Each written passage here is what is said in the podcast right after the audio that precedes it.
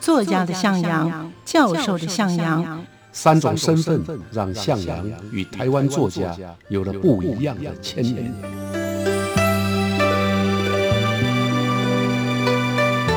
听向阳与徐凡谈他的作家朋友们在写作这条路上，生命与创作如何交织出最灿烂的光芒。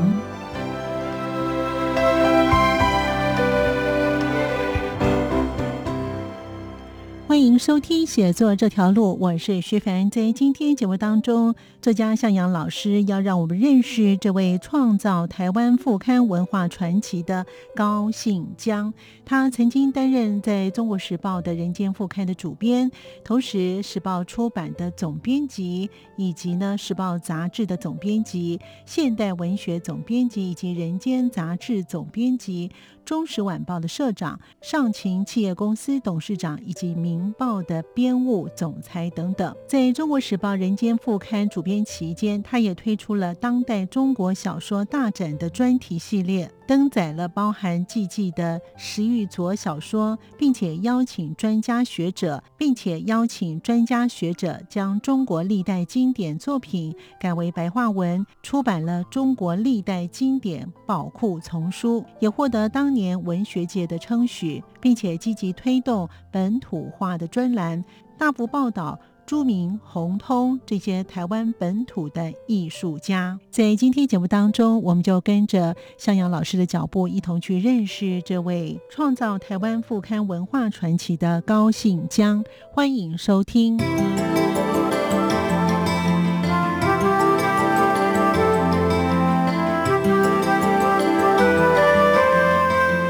创造台湾副刊文化传奇的高信江。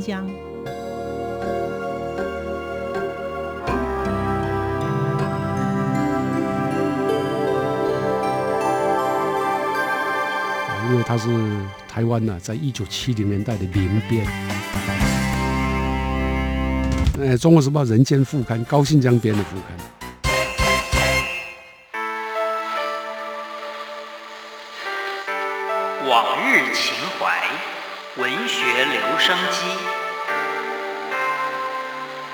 欢迎收听《写作这条路》，我是徐凡。呃，我是向阳。今天呢，向阳老师呢要带领我们去认识呢这位呢是创造台湾副刊文化传奇的高信江。是，嗯，这个高信江呢，我想呢，在我们之前介绍的这些文学家里面，老师都有带过高信江啊，而且老老师呢曾经也在中国时报跟他是同事哦。哇，老师跟他关系倒挺多的，所以我们呢慢慢来了解啊。所以呢，我们先来了解一下老师是怎么认识。这位高信江，这位文学家，我跟高信江啊，我们是文化学院，那个时候叫现在中国文化大学，嗯，以前叫中国文化学院，前后期的学长啊，他读的是新闻啊，我读的是日文，是我跟他相差十一岁，我在进中国时报的时报周刊之前呢，其实就已经跟他很熟了，因为投稿的关系，嗯，啊，因为他是台湾呢，在一九七零年代的名编。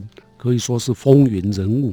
那我们那个时候还在读书啊，大学生啊，就要写稿子、投稿啊，所以基本上是一个编者跟投稿者的关系。那后来我进入《时报周刊》啊，就变成他的同事啊。当然，他是在《人间副刊》，那《时报周刊》是另外一个单位。可基本上在《时报周》，我在《时报周刊》那个阶段呢，他非常照顾我。通常我们写诗嘛，那当编辑。他也是写诗当编辑，不过他是大主编，我是小编辑啊，所以有时候他会，比如说啊，要其他的编辑打个电话给我啊，说啊，今天来一来一篇诗稿啊，而且要当场写啊，然后立刻交给他，第二天就见报了。你看这多快啊！即兴哎。有时候呢，那也找我当我们年轻的作家到他家啊。那当然，这个当中呢，也有一次呢啊，是因为我还没进《时报周刊》之前。还没进去之前呢，我参加了《时报》的文学奖啊。那一年呢，哎，大概是一九七九年，那《时报》的文学奖啊，第一次啊举办叙事诗的比赛。那我就把我写的一首叙事诗三百多行啊，题目叫《物色》啊，寄到《时报》去。那也因为这样呢，后来得了一个小奖啊，就优等奖啊，那使得高金江先生呢对我呢印象也蛮深刻的啊，所以我想这种种啊，不管是先前或者之后，他基本上啊都对我相当的关照。所以呢，他是一九四四年出生，然后他在二零零九年的五月五号过世了。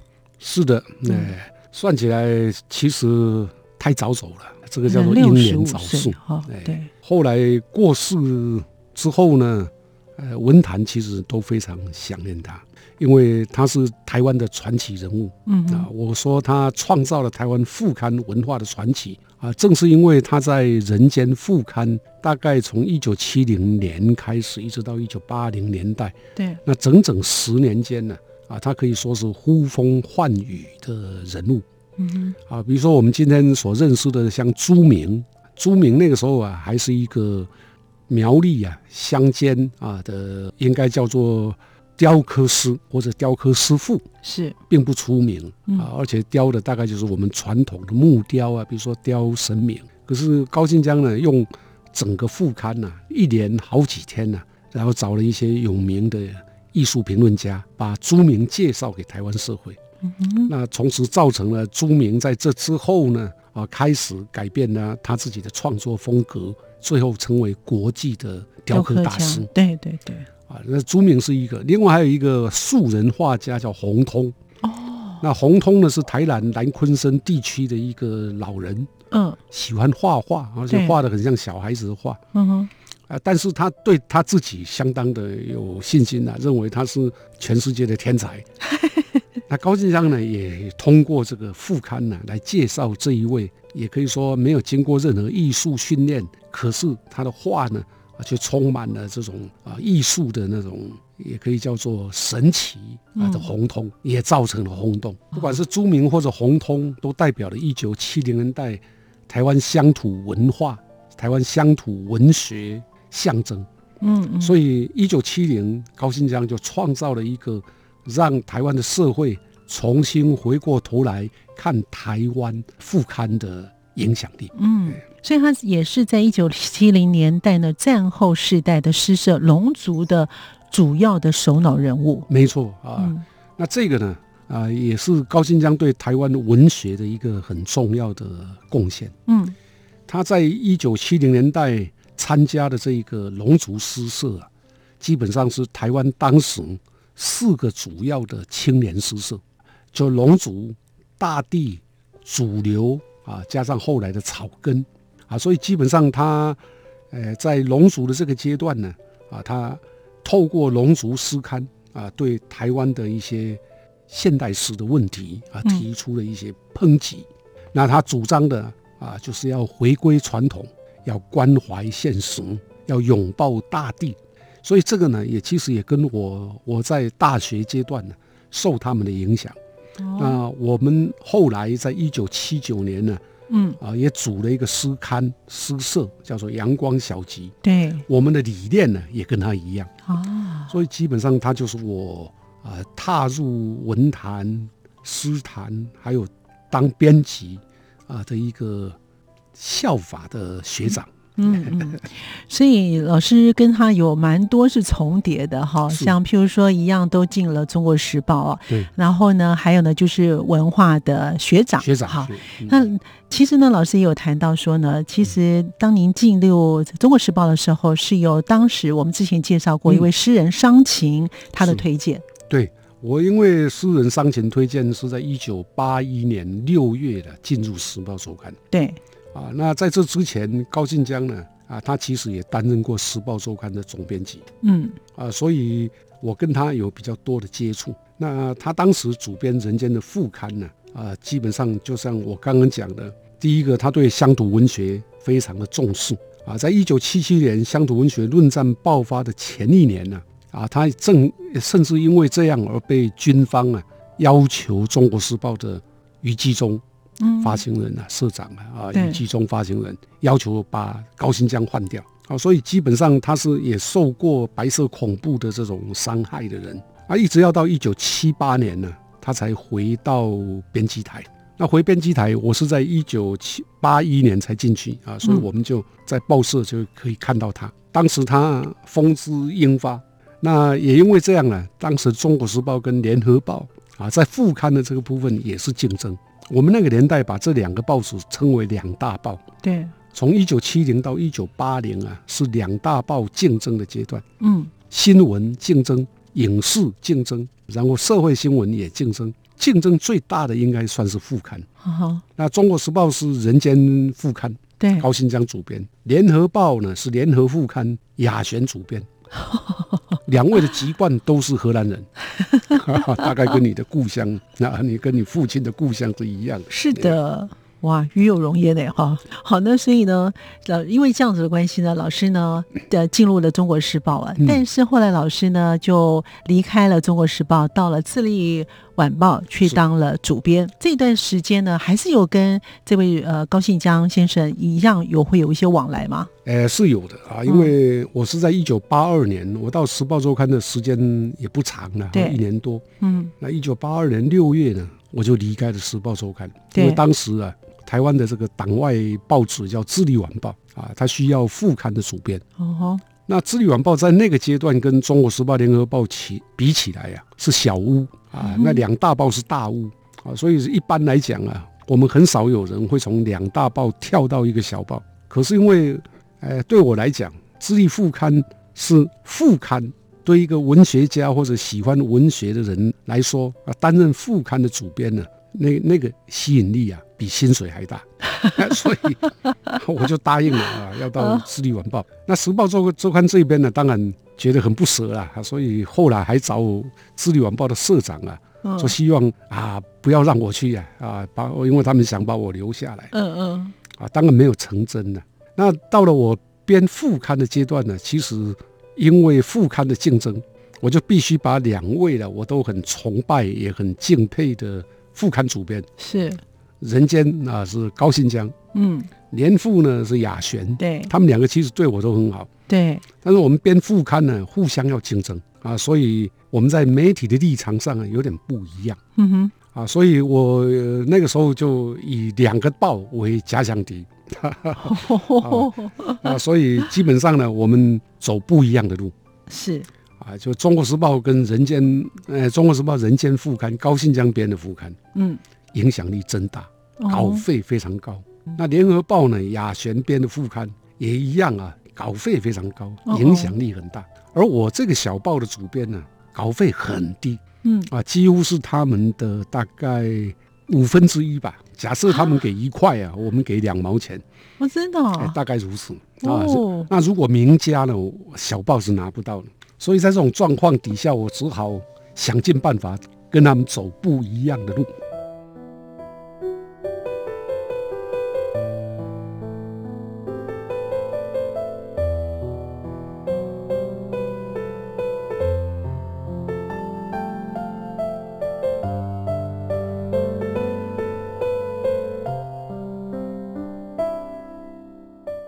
在美国的时候，作家高信江因为见到许多家庭都有摆设西洋旗，造型缤纷多彩，既可以当做娱乐，又可以收藏的摆设，于是他也想为中国象棋构想旗子的设计。回国之后，就联络了像朱明、汉宝德、欧豪年、吴荣次、侯金水、陈庆良、谢以玉、西松。郑问、蔡志忠、席慕容、杨柏林等百位的学院、民间的艺术家，邀请他们共同参与设计。在一九八六年，他以写诗的笔名创立了上秦企业公司，曾经举办了当代中国造型象棋大展，并且投资一千万元开发旗子的造型艺术，最后亏损了大概三百多万元。尽管如此，他对于文学的贡献还是颇多。我们继续聆听向阳老师带领我们去认识他。第一个贡献是我们刚刚提到的现代诗的改革啊，那个是在一九七零年代。当然，一九七零到八零啊，也可以说是台湾全盘的，包括从政治、经济、社会、文化。啊，每一个层面上都在改变的年代。高新江作为一个大报纸、大报社的大编辑，啊，所以我就开始呢走非主流的，而且带有批判意识的的这个路线，啊，就是强调本土。那这样就跟高新江或者雅璇编的副刊不一样了啊。但是无虽然如此，我的路线或者说我们编副刊的立场虽然不一样，对。那高新江呢，他对我还是呃非常包容，对，而且他见到我总是非常高兴的笑着啊，向阳你好啊，啊就这样。啊，有时候我们也一样啊，回到他家啊聊天。啊，因为他在文化界认识了非常多的人啊，不只是作家而已，是嗯。啊，包括学者啊，包括音乐、美术、戏剧啊，几乎只要是当时的文化界名人，他都很熟。嗯哼哼。那有时候呢，人间跟联合副刊比较起来，人间算是比较自由的，可是总也有人间没办法看的稿子啊。我记得当时像博洋刚出狱啊，人间就有他们的稿子了。可是呢，博洋有一些稿子，人间也不能刊，比如最有名叫《丑陋的中国人》哦，那都在《智利晚报》刊登。对啊，只要像龙应台，龙应台在人间的时候呢，高金章应该已经没有在编了啊。可是他一样，他当时有《野火集》，嗯嗯嗯，很受欢迎的专栏，他一样也有不能刊的。文章那就跑到《智利晚报》副刊哇，所以我那个时候等于是在接那个漏接球了。棒球场上啊，总有一些球会漏掉的啊，所以我就接那个球。也就因为这样呢，我们我同样也会有名家的作品 啊，所以啊，我有时候跟他见面的时候呢，高金章会跟我说啊：“老弟啊，你呀比我勇敢。”我说：“不是勇敢，是因为我的报纸比较勇敢，不是我勇敢。”啊，跟他一样，我们都知道，嗯，像我们那个《智利晚报》在那个年代能够刊登一些执政党不太喜欢的文章，嗯，并不是我这个主编多勇敢，而是我那个报社有立场。所以老师当时就是刻意把你们的呃这些的作家跟中国跟联合把它给区分下来。哎，对我主要比较重视的就是本本土的作家。嗯，老师刚才有提到说呢，其实呢，为什么叫提标是？就是副刊文化传奇的高信江哦，也就是说呢，他在他的任内，当他在做了哪些事？对他到底做了哪些事情，会让老师标一个文化传奇？那我们来谈这个高信江的贡献呢，不能忘掉，在一九七零到八零啊，对这个阶段，他有几个大贡献。嗯哼，第一个贡献是我们刚刚提到的现代诗的改革啊，那个是在一九七零年代。对，那么第二个贡献呢，就是。啊，他曾经在乡土文学论战期间呢，用大篇幅的文章，然后包括他也非常关心当时中国大陆刚出现的抗议文学。另外呢，他对一九七零年嗯保钓运动啊也很重视。好，那再包括对云门舞集，我刚忘了讲云门舞集啊，一九七零年代崛起的云门舞集呀，嗯，他也非常重视。好，所以基本上。我们可以说，大概啊，文化界出现的各种大事，他都参与在其中。嗯，啊，这种影响力啊，使得台湾在一九七零年代啊，通过了一个也可以说副刊传媒的这样一个阶段。嗯，啊，然后在文化上有了一个新的版图跟新的路线。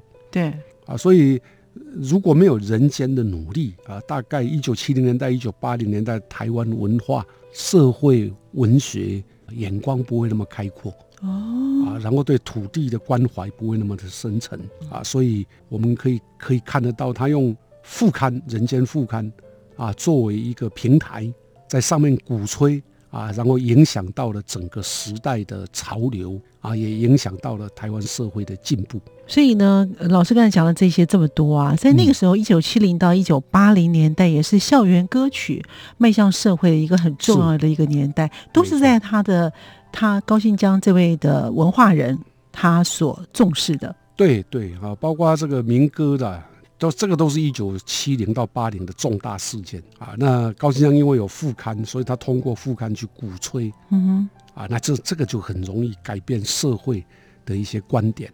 对啊，当然，一九七零到八零啊，也可以说是台湾全盘的，包括从政治、经济、社会、文化啊，每一个层面上都在改变的年代。嗯啊，所以啊，当高信江作为一个大报纸、大报社的大编辑，啊，他却正式发挥了非常正面的影响力。嗯嗯，啊，他连接了各个不同的人啊，包括文化界的人。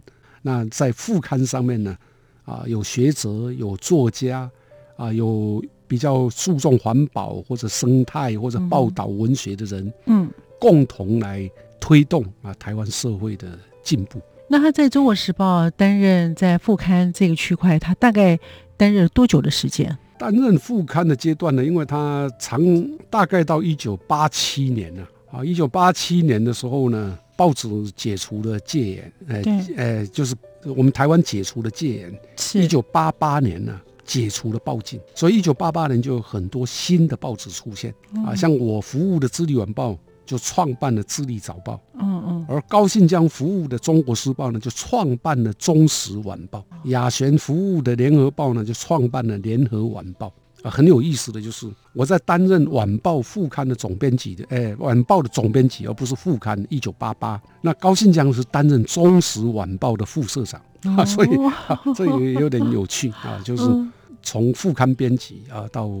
副刊的编政啊，嗯，就是编辑的政政策啦，或者编辑政策的执行者，也可以说啊，他和我啊，哎，都在不同的媒体上啊，曾经可以说互相宣战过。嗯，所以也就是说呢，老师跟高信江先生呢，虽然在不同的媒体也共事过呢，但是呢，你们的报社的这个所谓的立场啦，或者是鲜明度啦，也都不太一样哦。所以他大部分的时间都在。中国的《中国时报》的是后来啊，他离开了《中时晚报》。嗯哼啊，那离开《中时晚报》以后呢，曾经有一个阶段呢，到香港去发展啊。那这个阶段我就比他比较少跟他接触了，因为我也离开了《智利晚报》，进入了学界。那再过来，我又听听说啊，他到了北京，所以我知道他的讯息啊，都是朋友转告的。嗯嗯啊，但是我最后知道的却是他已经过世的消息啊啊，所以有时候人生啊啊，曾经在某一个阶段，特别是金黄的时光，当他在台湾的文文坛上面、文化界上面啊呼风唤雨的时候，我还是个年轻的小伙子啊，我很感念那那个阶段曾经啊有他啊在。前面啊，召集，然后跟我同样年轻的后辈作家呢，在后面追随。我还记得我的硕论呢，也是写他啊。我我的硕士论文呢，写两个报纸，《联合报》副刊跟《中国时报》副刊的竞争。嗯，啊，那当然这个论文里面呢，对。高信江主编的《联呃人间副刊》有比较多的好评啊啊，对雅璇所编的这个《联合副刊》呢，也不是说不好的评论，而是因为我要比较这两个报的进步跟保守。那如果比较起来，那《中国时报》是比较进步啊，那时候的《联合报》是比较保守。那这个论文呢，我都有寄给雅璇跟高新江啊，寄给雅璇呢，雅璇呢也看了。啊，我还记得他跟我说了一句话，哎，他说：“向阳啊，你的论文硕论我看了，那我们联合副刊真的有那么保守吗？” 这是雅璇跟我讲。那高新江也看了啊，他他也跟我说了句话，他说：“你把我写的太好了啊，就这样而已啊。”不，可是不管如何，我我我在想啊，人生啊，能够跟这两位副刊主编呢。我用一个小报的副刊主编的这样这样的身份跟他们呃有对话啊，也算是蛮幸福的。所以呢，两位呢就是在文化界啊，在传播界都是相当知名的人物，就是副刊高跟副刊王哦。对，老难怪老师的标题哦会下创造台湾副刊文化传奇的高信江哦。是，其实他也就是说呢，在他这一生当中，其实他带领在文化界当中有很多都是带领这种火车头的。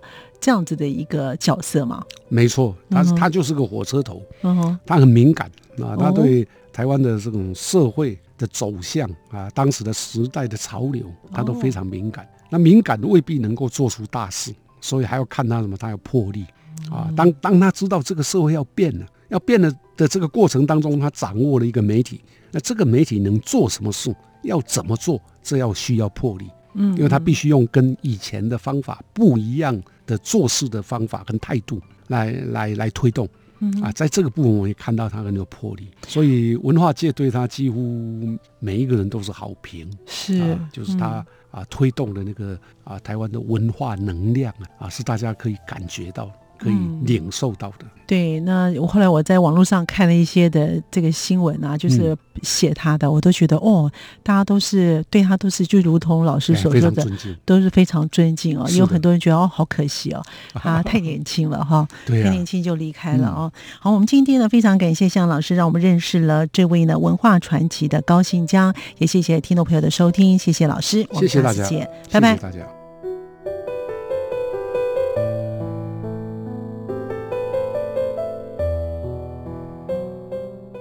作家高信江离开新闻界之后，到了中国大陆定居。后来因为罹患了大肠癌返台治疗，在二零零九年五月五号病逝。去世之后，由社会各界四十七人写纪念文，表达他勇于在戒严时期鼓励文化自由对台湾社会以及文化的贡献，集结为《纸上风云》高信江。感谢您的收听，我们下次见。